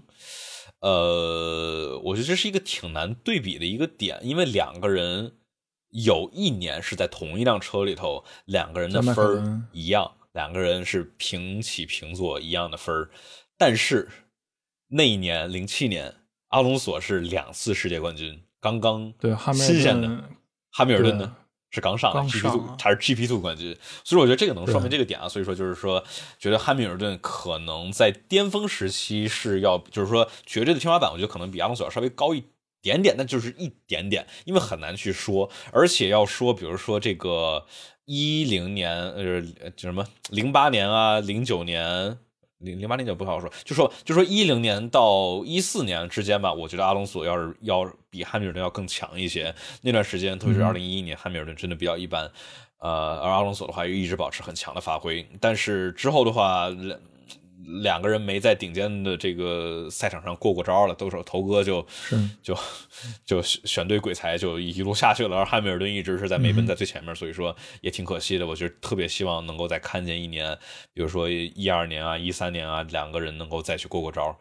这个真的特别的好看。哎，对，说不定呢，说不定今年支棱起来了呢，说不定支棱起来了呢，今年支棱起来也是也是也是但愿说不定今年没奔季了呀。没奔拉了呢。说不定对，反正怎么样，怎么样能够让这两个人能够在赛道上接近在一块儿的话，我觉得都是都是观众能喜闻乐见的一个点。没错，没错，嗯嗯，有人说零七年迈凯伦明显倾向于汉密尔顿，嗯、怎么说呢？推荐大家去读一本书，是 Mark Priestley 写的，是叫《The Mechanic》。这个老哥当时是零四、零三、零四年、零五年吧，就在迈凯伦做做技师。他当时是莱克宁的技师，然后之后的话，呃，阿隆索跟汉密尔顿来了迈凯伦之后，他都是他是作为那个第三辆车的 T car 的 T car 的技师。从他的视角来去给大家一个，就是说这两个人的队内的竞争。他的故事里头讲的是，最开始得知汉密尔顿来的时候，所有的最牛逼的技师，那当然都是争着头哥那半边的车库。你想也是，对吧？一边是虽然是 GP 冠冠军对，一个是新人，那鬼知道他有什么样的实力；另外一个是响当当的两次世界冠军，刚刚从雷诺过来，那谁想去嗯另外那个菜鸟的对那半边呢？对吧？但是只是这个赛季越越往后越往后，大家发现这个汉密尔顿很有很强的竞争力，再加上头哥的这个间谍门的这一系列，然后包括想尝试威胁威胁这个 Ron Dennis 这边一些东西，让他跟车队搞得很僵，所以说就那自然你假如自己的车手想去说是干这种事情的话，那我觉得车队自然是不会太想去，然后再加上头哥还有一次这个呃 信封里头装着钱给车队的人发钱，然后让他。就有些有些东西吧，我觉得 不是特别特别的光彩，所以说也自然能够理解为什么车队里头大家最后慢慢的会偏向汉密尔顿那边。还是这点还是比较好啊。现在现在阿隆索复位着了，没有说嗯，搞事情了，开始没有太搞事情了，了，对搞这些了。这个这个政治斗争啊什么之类的，呃，嗯就是这这有一个类似于传闻或者说大家一个一个误解，就是老觉得说头哥会跟车队里头搞得特别僵，但是我觉得除了他跟本田之外，我觉得他跟这些车队吧不会是那种特别特别的僵，呃，只是选队选的，我们从马后炮来看啊，选队选的不是特别的好。呃，你想当时他假如跟迈凯伦僵的话，他不可能再回去，对吧？他假如真的跟雷诺僵了的话，他不可能这次就两次回回回雷诺。所以说，而且这个一些采访就是说，他们跟阿隆索共事过的一些人，就是说，就是他在这个一一起工作其实是挺挺呃容易工作的，他的要求非常的高，他作为世界冠军，他有非常非常高的要求，但是说总体来说还是可以的。只不过就是，只是有些时候他会让这个一起工作的人稍微有些难受。我们说完了之后，我们是不是可以来说红色拖拉机？不是法拉利，某某一家对，某一家农机所。嗯，法拉利今年是不是我们的年呢？这个啊，每一年都会是他们的年，但是每一年咱们再看吧。希希望是今年还是他们？希望是今年。法拉利的法拉利的年永远是明年，但是不知道今年会不会终于 终于重新回来啊？那我们来介绍法拉利吧。F 一史上最成功、历史最悠久的车队，就是没有之一。没错。然后，而且我们之前老说，哎，这个车队它之前是什么名字，在之前是什么名字？法拉利没有，从头到尾都是 Ferrari Scuderia Ferrari。对，而且从来都是红色的 F1 赛车，除了一九六四年的。那一辆，最后的最后的那两场，这个法拉利用了蓝白蓝白色的车，算是一个一种小抗议吧。所以说，当时一九六四年的法拉利 F 一五八是最后两场 c e r t i s 跟他的队友就 一定程度上说说说是抗议抗议抗议这个汽车委员会。所以说，那是唯二两个正式的法拉利参赛不是红色的 F 一赛车。是啊，这这种就是 F 一就是法拉利，法拉利就是 F 一嘛，就这两个真的是完全分不开的一个，嗯哼，一个两两两两个东西啊。感觉法拉利离不开 F 一，而就是法拉利，就是他好像从来不需要在别的地方去打广告，没错，所所有的广告就是来自于 F 一，而 F 一的话也很也很希望就两个是一个。互这个共生的关系嘛，对吧？相当于是互相依赖。法拉利的话，那这段时间来说是一直不是特别的，对吧？当时的话是七九年，Scheckter 是舒马赫之前最后一次世界车手冠军，然后九九年法拉利赢得了车队冠军之后，接下来是连续的四年跟舒马赫，哎不对，连续的五年啊，零一二三四，连续的五年跟舒马赫拿到了车队车手冠军，碾压了统治时代。再之后莱克宁，零七年，再之后就没了。这个一零年非常的近，一二年也是非常的近，但都没有成功。一七年从某场不存在的新加新加坡站之后也不成功了，然后一八年也没太成功，但是都是就一开始很有希望，那之之后都没有。然后一九年就是一个很畸形的车，就是纯有马力，但是动力这个就是齿轮胎的车，然后二零年之后就变成拖拉机了。所以说。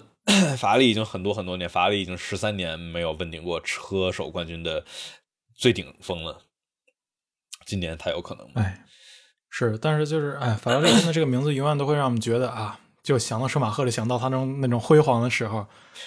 啊，然后再看现在，这马上就要回去，希望能回去了吧？回到那个年代，但愿能够回去，是吧？就是法拉利，对啊。感觉法拉利在中游车队还确实是感觉不是特别的合适。虽然说，比如说去年法拉利在这个第三，哎呀，感觉还是不错。但是法拉利它不应该争第三啊，法拉利应该是稳稳的去尝试去争冠，就是感觉跟他的这个名号有点有点配不上。所以说，我们说今年是希望法拉利能够能够重新尝试去回到竞争的最尖端。然后季前测试看起来也还不错，虽然说这个季前测试的速度没有什么代表性，但是看起来是挺稳，而且可靠性是相当的不错。是。OK，那我们就说法拉利的两位车手吧。首先，勒克莱尔，勒克莱尔是这个，我们刚才不是说前三的话，头哥汉密尔顿跟维斯塔潘嘛？那我觉得要说前五的话，那勒克莱尔我觉得能够绝对算其中了。勒克莱尔的话，他的低组别成绩也是相当的惊艳。当然的话，就是 F 一、F 一的这帮人低组别成绩其实都很惊艳，但是勒克莱尔又是一个一年 F 三、一年 GP Two 这个冠军，是也是非常非常的。呃，亮眼的成绩啊！当然的话，拉塞尔其实更亮眼，因为他拉塞尔在一八年的 F 二，就是这个别的这些车手有更强的，什么诺里斯啊、阿尔本啊什么之类的。那个勒克莱尔他一八年没有什么特别强的对手，但是同样很同样很亮眼。一八年勒克莱尔进入到索博，然后上半年其实还行，只能说还行，然后下半年开始就开始很明显的盖过埃里克森。一九年的话进入法拉利，能够跟四次世界冠军维特尔直接平起平坐，并且排位速度那一年其实是更胜一筹，对吧？拿到了七次杆位，而且两场胜利，呃，斯帕和蒙扎，假如不是维特尔的那个特别强的两圈出场圈，嗯，其实勒克莱尔完完全全可以拿到新加坡的胜利的，但就是因为一个算是战术上吧吃亏了，所以说这个新加坡的胜利让维维特尔拿了。所以说，就是相当于第一年进来，然后第一场比赛就把队友给超了，自己能够是尝试去争夺这个巴林站的冠军，而队友维特尔在那儿转了个圈然后把前一给颠掉了，就是差距特别的大。最最后只是因为引擎的可靠性问题，导致他这个很可惜的没有能够拿到第一。所以说，我们一下就看到。勒克莱尔绝对是有那么两下子，而且在之后的对，而且在之后的一九年啊、二零年，我们都看到了强势亮眼的发挥。二零年的话，虽然车变成了一个，说直白点就是 shit box，就是 S F 一千真的真的是就是一辆法拉这个法拉利的拖拉破盒子嘛，就是破盒子嘛。所以，呃，二零年的话。他跟维特尔的差距又是一个极其可怕的，就是排位上能够差百分之零点四、零点五左右的差距，把维特尔给压在地上打。就是说，勒克莱尔能够把这辆非常烂的车，居然能够拽上领奖台，然后居然偶尔还能拿几个不错的成绩。而维特尔的话，每次进 Q 三都特别难，每次进前十拿个积分都基本不可能。嗯，所以说，就勒克莱尔，我们真的是能够看到非常非常强的发挥。对。那到了二一年，维特尔走了之后，来了塞恩斯。我们本来预期说勒克莱尔这么强，那塞恩斯肯定要被碾压了。但是真香了，真香啊！这个塞恩斯真的真香了。塞恩斯好像被很多人低估了呀。塞恩斯的话来到了法拉利之后，呃，好像很快的站住了脚，并且有非常稳定的发挥。没错，虽然说虽然说的是勒克莱尔，但是塞恩斯确实是马上就就可以说，咱们当时就说的是最。最早一批习惯习惯新车的嘛，对对，最早一批习惯换就是换队的这些车手里头，就换队之后习惯新车、习惯新车的人。然后我觉得今年会很有意思。哦，这说一个有趣的点，就是这个有一个好玩的点，就是勒克莱尔他进入到开放轮赛车之后，从来没有能够在他的主场摩纳哥完赛过。我们来数一数，一七年 F 二。轮胎垫片坏了，然后退赛了。一八年刹车坏了，把 Hardly 给追尾，然后退赛了。一九年自己的问题，超车把轮胎碰爆胎了，退赛了。二零年疫情没有比赛，二一年好不容易拿到一个杆位，然后准备以第一的位置起跑，然后结果是法拉利掉链子没检查，嗯，你碰了右边，那我们就当然不需要检查左边的传动轴了。连起步都没起步，所以说勒克莱尔的话，这个真的是主场魔咒的主场。你说什么？汉密尔顿赢过银石，然后维特尔也维特尔赢过德国站吧？我记哦，维特尔赢过是一三年的德国站，对对对。而且但是其他的话，绝大部分情况下没太怎么赢过。维特尔的话，在德国站老是老是比较倒霉。呃，OK，我觉得我们说完了勒克莱尔之后。我们可以说塞恩斯，我觉得这也是跟勒克莱尔觉得很密不可分的一个一个点。塞恩斯的话，一五年进入小牛，然后他当时跟韦斯塔潘做队友，然后就是现在回看的话，其实发现塞恩斯是除了一六一七年里卡多之外，唯一一个能够跟韦斯塔潘打的差不多的人。就是虽然说那时候韦斯塔潘只有十七岁啊，但是但是那时候韦那个塞恩斯也是挺年轻，第一第一年进 F 一。就是说，我们现在回看发现，塞恩斯其实当时我们就有一些征兆，就是说，哎，塞恩斯其实挺有天赋、挺有实力的，只不过当时大家没觉没意识到维斯塔潘有这么强。然后呢，接下来维斯塔潘一六年去了这个大红牛，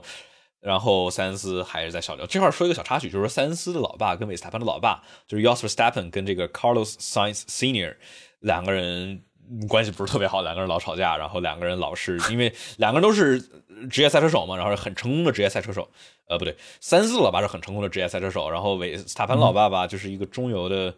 呃 F 一车手，就跑过，对，就跑过，跟舒马赫做过队友，就还行。嗯哼。然后两个人不是特别的关系很融洽，就关系不是很融洽，然后经常就是说，就就是为了自己的儿子的未来而吵嘛，对吧？相当于两个老爸都希望红牛把自己的儿子往上提拔，提拔到大红牛，然后相当于最后提拔了维斯塔潘嘛。现在看起来是个正确的选择啊，那就是相当于说是，呃，老塞恩斯也是意识到，就是相当于塞恩斯小塞恩斯在红牛这里头跑是没有太多的未来的，所以说相当于之后就就离开了红牛的这个这个席位了嘛。然后呢，我们说塞恩斯他这一五一六一七年啊，在小牛一五年他跟韦斯塔潘其实差不了太多，一六年和一七年是碾压被换下来的科维亚特。这块，我觉得其实也能说明问题，就是科维亚特其实是很优秀的一名车手，虽说是，而且他是他是从大红牛下来的，塞恩斯是刚刚进入到 F 一没两年，他能够去碾压科维亚特，然后呢，一六年。对，一六年也是。然后一七年的话，他们两个人排位差的没那么多，但是美国站塞恩斯的话，就是其实就已经去前往了雷诺，去把这个被踢就替了，去替了这个被踢掉的帕尔默，就是 Julian Palmer。然后呃，一八年的话，塞恩斯是正式来到了雷诺，但是我觉得让很多人对塞恩斯有一个这个觉得他没有那么强的点，是来自于他一八年跟霍肯伯格的搭档那一年，主要就是因为大家觉得霍肯伯格是一个乙质量。霍肯伯格是一个不错的、还行的中游车手，虽然上不了领奖台，对，但是跟霍肯伯格一比，塞恩斯好像不大行，对吧？一八年的话，正赛就是他们排位是呃，正赛是呃五十三比六十九，对吧？塞恩斯负于霍肯伯格，然后排位的话，两个人差的不多，但是也是不如霍肯伯格，所以说让大家觉得，哎，这塞恩斯好像感觉也没那么不大行啊，对吧？但后来我们想着，可能是因为这个雷诺这个车的一些特点，让塞恩斯可能开的不是特别的顺，然后再加上适应了什么问题，让然后导致了这个结果。然后呢，这个转机点来自于这个里卡多从一八年准备从红牛走，然后就把这个对雷诺雷诺说我们签红牛，那要踢一个人，踢谁呢？那踢当然踢表现不好那个人了，那就把塞恩斯给踢走了。那塞恩斯哎。那好吧，那我只能去迈凯伦了。当时，然后结果因祸得福，发现，哎，一九年迈凯伦发现是一个非常非常稳定、进步上升的一个车队，且稳定第三，而雷诺开始走下坡路，正合适。对，发现是发现是正正正正正好，就是说，这个在一八年是雷诺很强的一年，然后一九年去了迈凯伦，迈凯伦是很强的一年。嗯，跟选对鬼才阿隆索凸显了这个鲜明 鲜明对比，对吧？然后在塞恩斯在迈凯伦跑了两年之后，这个当时我还是觉得，就是说又是一个大家觉得有点低估这两个人组合，对吧？诺里斯跟塞恩斯两个人，其实两个人都非常强。我们当时看这两个人是不相上下。当时一九年的时候，塞恩斯跟诺里斯两个人排位十比十，就是。一模一样的排位成绩，然后两个人相差百分之零点零三幺，就是非常非常小的排位差距。然后，然后这个二零年的话，两个人更近，两个人的话排位差距是百分之零点零零六，就是两个人在排位里头就是非常非常小，就就是旗鼓相当。而且正赛的话也是差不多，就是看谁更倒霉一点。就是两个人的话就都是有很精彩的发挥，让我们就是这样的话，让我们就是没能太凸显出来某一位车手厉害，因为两个人都是比较新的人。诺里斯是一九年刚来到 F 一，然后塞恩斯是刚被这个。是霍肯伯格的手下败将，就都没太让这两个人太有让这个估值往上涨。但是，这个二一年，塞恩斯前往法拉利，然后里卡多去顶替塞恩斯的位置，让我们发现，当时一九年、二零年迈凯伦两个车手，哇，真的是非常非常强的一个组合。因为塞恩斯直接跟勒克莱尔打的平起平坐，甚至是积分超过了勒克莱尔。虽然说勒克莱尔的这个。跟他比较倒霉嘛，对，二零二一年确实比较倒霉。然后诺里斯更是碾压里卡多，所以说让我们觉得啊，当年这两个人都是很厉害，所以说能够在一九二零年这个这两个人能够这么的接近，真的期待他们。其实现在这个这两个人的一个一个组合真的好稳定啊！这种勒克莱尔勒克莱尔嗨快，然后再加上一个非常稳定的这么一个塞恩斯，真的。但这块我觉得我就有有一个有一个点，就是说很多朋友说说三这个勒克莱尔容易出容易有小毛病小毛病，我觉得二一年勒克莱尔小毛病其实并不多，就是说其实两个人在正赛里头更有这种小失误的其实是塞恩斯，比如说什么匈牙利的排位他出去撞了呀，什么阿塞拜疆的没刹住冲到缓冲区里头了呀，勒克莱尔反而是更稳定的那一位车手。呃，除了这个摩纳哥那个失误啊，但是他那个失误反而导致了他拿杆位，所以，所以就是哦，对，也是，对我觉得可能是这个一九年啊、二零年啊，勒克莱尔的一些开的一些成绩，I am stupid，对吧？就是让我们给他的有一个这种既固有的这个印象，就是觉得说啊，勒克莱尔就是激进啊，就是这个，就是。这种各种啊，勒克莱尔还有一个二一年，这个那把加斯利的前翼给碰掉了。那总体来说，勒克莱尔在二一年的话，已经是一个相对来说比较稳定的车手了。我觉得只是最开始几年就有点类似于韦斯塔潘嘛，对吧？最开始几年开的开的比较猛。呃，所以说我觉得很期待今年法拉利两位车手，假如法拉利能够造出来一辆能够尝试问鼎世界冠军的车辆的话，我觉得这两个人会碰出来很明亮、很激烈的火花。对，尤其其实他们两个，他们两个也也是在赛场，在赛道上也是自己，他们两个人也在争嘛。就是真的很期待他们两个，因为确实平均速度什么都是有的。但是我觉得就是，比如说去年的话，两个人就是车队还是第三，所以说让让他们两个换位置，好像都换位置的，好像也都很嗯，都很平和，对吧？就跟当时塞恩斯跟诺里斯在迈凯伦似的，因为都是争第就是车队第三嘛，所以说也没有什么，是也就是顶多是哎谁上个领奖台或者啥的，没有那么大的这个这个风险或者说成就在里头。假如是要争世界冠军的话，我那这个真的对我觉得，因为在 F 1里头涉及到世界冠军的这个名次的话，再好的朋友，想当年罗斯伯格跟汉密尔顿，对吧？从小一起长大，一起开卡丁车的，太太标准的一个一个一个两个好基友，真真的是两个好基友一块儿去比赛去比卡丁车，然后那么要好的关系，结果能够恶化到那么糟糕，那不都是因为因为有冠军、世界冠军在这儿要尝试去争。啊，对，我们这回回一下弹幕，有有人说这个这个塞恩斯冲到缓冲区是因为小田在前面没刹住，然后塞恩斯他采访里头他是他是说看见小田那儿冒烟，然后他走神儿了，走神儿之后刹刹晚了之后刹的过了之后锁死了后轮，然后冲到了这个缓冲区里头。然后那那那次就是一次阿塞拜疆，一次摩纳哥，是连续两次法拉利车手导致了红旗，导致了另外一位法拉利车手拿到了杆位。就是虽然听起来有点可疑，但是 对吧？就是呃，事事后想起来就是也没太大，就是就是就是纯倒霉催的巧合嘛，就是是对于法拉利来说就是不是倒霉催的，对，所以说。看吧，我觉得很期待这两个人今年的今年会有什么样的什么样的成绩。对，主要主要真的就是现在现在来说的话，就除除了人事之外，就是看车了。嗯哼就看看这个练习赛，然后再看巴林呃，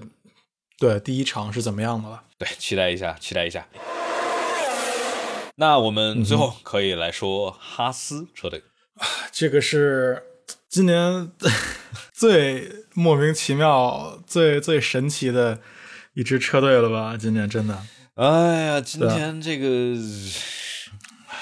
是说说说哈斯的话，其实是一个，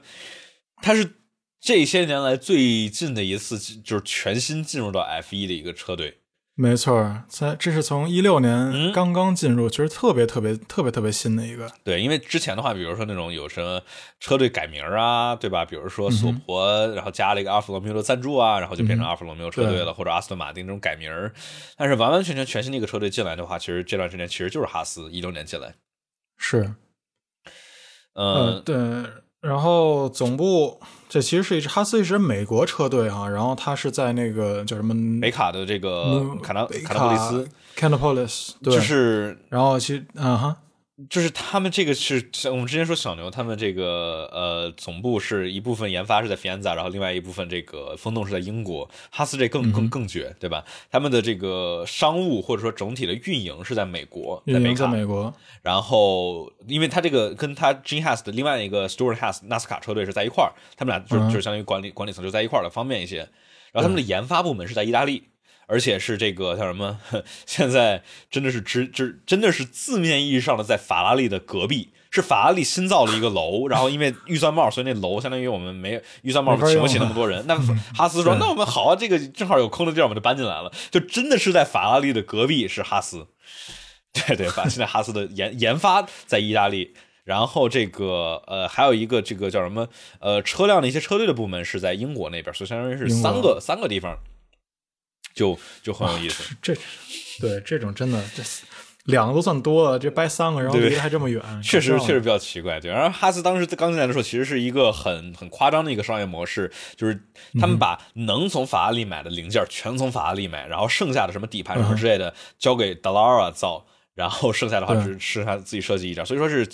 其实很欠缺一个东拼西凑的一个车队吧。但是的话，嗯当时一八年是一八年的话，帕斯拿到第五的好成绩，就是也算是体现了当时那年里头能够去利用呃，算是这个规则的一个很好的利用规则吧，对吧？我们法拉利的悬挂。变速箱那么好，我们何必自己设计设计一个烂的呢？对吧？直接买它的，直接弄过来，是这就好了。对，然后呀，然后法拉利一拉，他们也就更不行了呀。啊，对对对，就相当于法拉利的问出问题了之后，然后动力这就是问题哈斯就特别有问题，而且哈斯还就是特别大的一个问题，就是说他们有朋友说，就哈斯到底是有没有钱？就 Gene Haas 就是这个队伍的所有者，他其实很有钱。然后也是做机床啊什么之类的，也是就是很大的业务。但是的话，他自己并不是特别想往这个 F1 车队里头投钱，但是又不想卖，因为这块的话是一个很好的宣传机会，所以说就是找了一些很这个比较奇奇怪怪的赞助商，什么 Rich Energy 啊，什么这个从俄罗斯找这个赞助商啊，然后就搞的搞的各种事儿都是，没错。所以说从来都是哈斯，嗯，从来从来都是哈斯，而哈斯他们。这个机床 B 站上我记得还有频道，大家可以去点个关注。有有那个 有 UP 主，有 UP 主。对对对，呃，哈斯的话，它其实很大的问题就是从一九年来，就是他们这个有后悬挂，呃，在在高速下温度高的时候，后悬挂会变软的问题，就是开着开着开着后悬挂的这个刚度就不一样，然后这个车辆的气动性能就会不稳定，然后就特别特别的难开。然后再加上之后这个钱，就是说我们他们当时一九年一九年的美国站不是相当于正式出了这个二零，当时叫二零二一新规嘛。然后当时哈斯说，哎，我们二零年我们就准备不研发了，我们等的二零年放弃一年，二零二一直接全部攒新规。结果二零年出疫情了，而这个新规推到二二年新规，也就是今年。所以说哈斯 放弃了一九年，然后也相当于被迫放弃了二零年，相当于放弃的弃疗了两年，算是攒了发大了，就攒了今年。再加对啊，再加二一年也是啊。然后，然后结果今年主要赞助商就没法给他们钱了，就没对。哎呀，说哈斯这个真的是，我觉得写剧本大家肯定说骂假，这哪有这么倒霉的车队？对，就真的说这怎么这怎么搞啊？这玩意儿直接就是就一年一年一年，每年都在说，哎，明年等等新规，然后等到了新规，结果出这么大的一个事情。虽然说也不是一个，就也是很大的一个不可抗力吧，但是真的是怎么能这么倒霉？怎么能这么倒霉？所以说是法拉利亲儿子嘛，就是明年永远是明年才是我们的年。哎，本来就是这种小、这种小小 budget、小预算的这种车队，然后再搞这个，没法，真没法弄了。确实是。那要不说说他们的两名车手吧？嗯哼。马格努森，哎呀，这个老我们的一个老朋友了，这对斯泰纳的门也不是特别好的一个朋友哈。马格努森有什么来头呢？是啊，他是说二零一四年哇，进了进了迈凯伦第一场拿了一个第二名。哇塞，一定是我的这哥们儿一定想哇，这个这绝对是这绝对是我现我现在只能往上走，我不可能往下走。我现在我现在最强，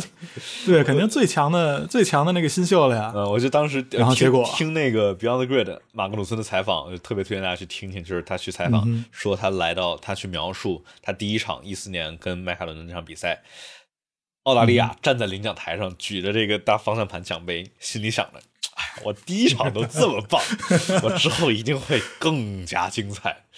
没想到这是他他的第一场比赛的第二名的成绩，也是他 F 一生涯里头最好的成绩。最好的成绩之后再也没有达到拿上过领奖台，更是没有拿到过第二的高光。所以真的是啊，这个哎，真的是出道即巅峰。朋友说的 是。真的是高开乱走，出道即巅峰。不知道之后是发生了什么情哎哎，高开乱走是是真，他 真的是乱走吗？画龙吗？对吧？真的是真的。对，在是啊，在一四年这得了唯一一个领奖台，然后在一五年就就很可惜变回了麦凯伦的后备车手，然后在一六年到了雷诺，成绩呢？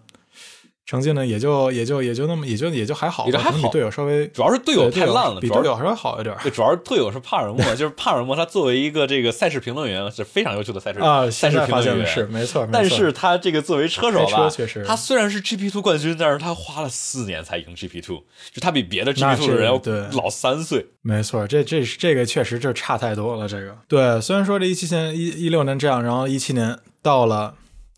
一七年到了哈斯，其实那那时候哈斯也还还可以吧。但第一年，第一年稍微差，稍微跟咱格罗斯让稍微稍微差一点，但是一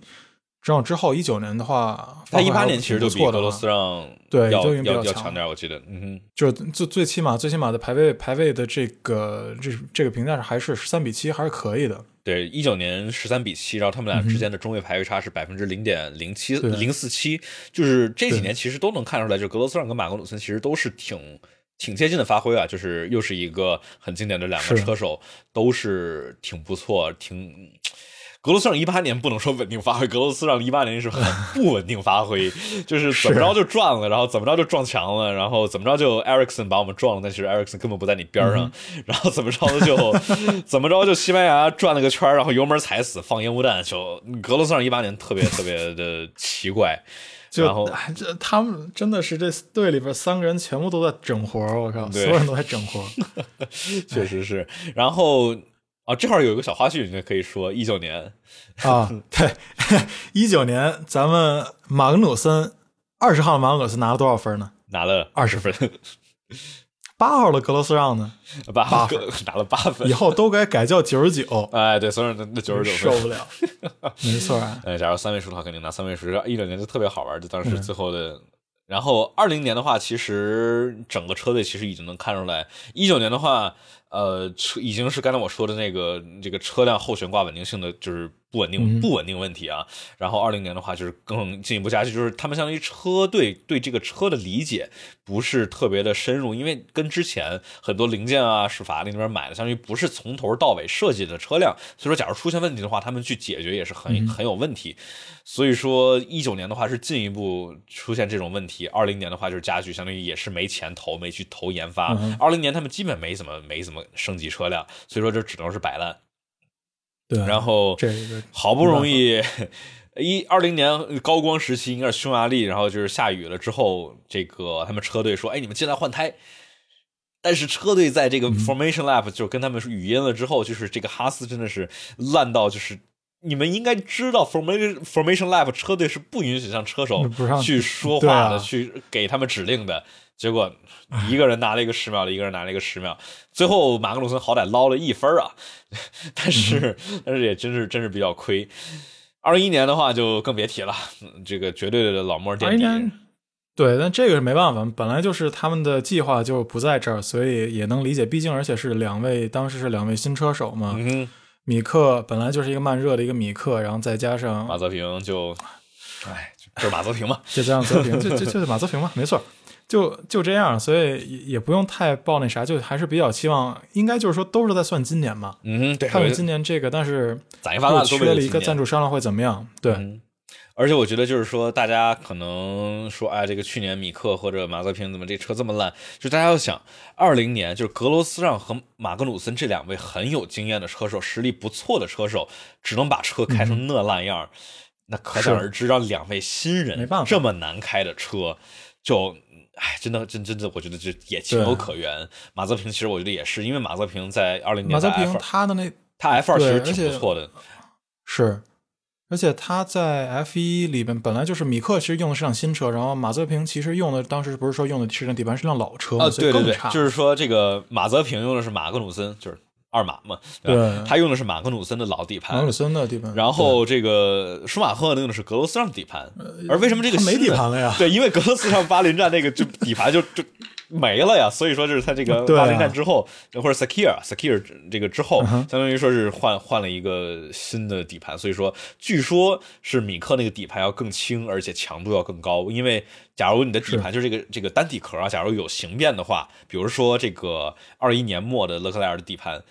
因为勒克莱尔的话，他就是就怎么开都比塞恩斯慢，就然后导致绝望的勒克莱尔在这个卡塔尔上就是人肉 DRS 那缩头，就是对他就是太太太逗了。对，就告告诉大家，就是说，假如去看这个这个传感数据啊，假如就是说这个车手是在去每一个弯儿都会慢那么一点点。就大概说明可能底盘或者什么这有点问题。假如是某一两个弯，哎，这儿慢了一点，那儿慢了一点，或者这儿有个失误什么之类的啊，可能这是他失误了。但就是勒克莱尔一是这么优秀的排位速度，二是就是说他每一个地方都慢那么一点。然后当时车队发现，哦，好像最后发现底盘是有地方裂了，换了一个全新的底盘之后，瞬间又又又好了。呃，唉，我们说马对马格努森真是，其实确实让其实也是一个老车手了，六年 F 一，虽然说这个。跑了一年，然后看看能不能帮帮米克吧，也，毕竟毕竟还是只要只要别别教他画龙，教他啥都行。对，呃，这个米克只要不学老爸，其就啥啥都行。然后这个我觉得倒是听马克鲁森采访也说啊，就是他呃说来这儿不是说他 Steiner 给他的任务不是教米克的，米克也说，呃、是吧？这个对马格努森也是一大的挑战，因为马格努森是一个已知量，因为把马泽平打败了，好像没有什么太多可以说的，没有什么可吹的点。呃而现在有一个标杆了，对，有一个标杆了。假如假如，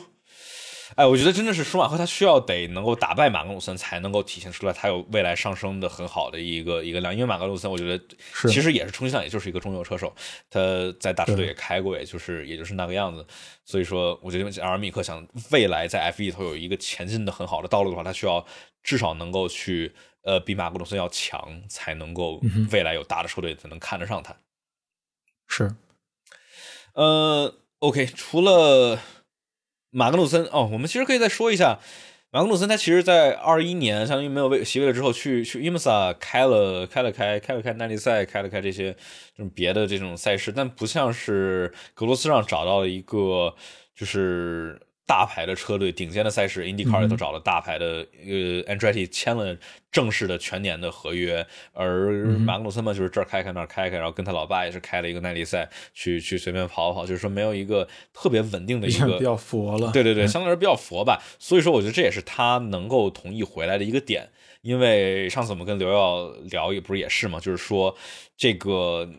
你来 F 一里头，你毕竟你的曝光会更多。你相当于你 F 一的话，就算是 F 一的老莫，你肯定你往别的地方走，也能够有更多的出路，更多的选择来去、来去来去给你。我跟我跟他说，别跟他爸学，是别跟他爸学，把把这个竞争对手往墙上挤。是这个，不是求 七次世界冠军，是只要你开车，你别这个，呃，像老舒马赫那样就行。嗯，对，就是你不可能说把这个标，他老爸标杆太高了，我就不可能说，没错我们直接对他有那么高的要求。这个还是太难了。嗯哼，那我们说到这儿的话，我们就说米克吧。是啊，刚说完，那当然，唉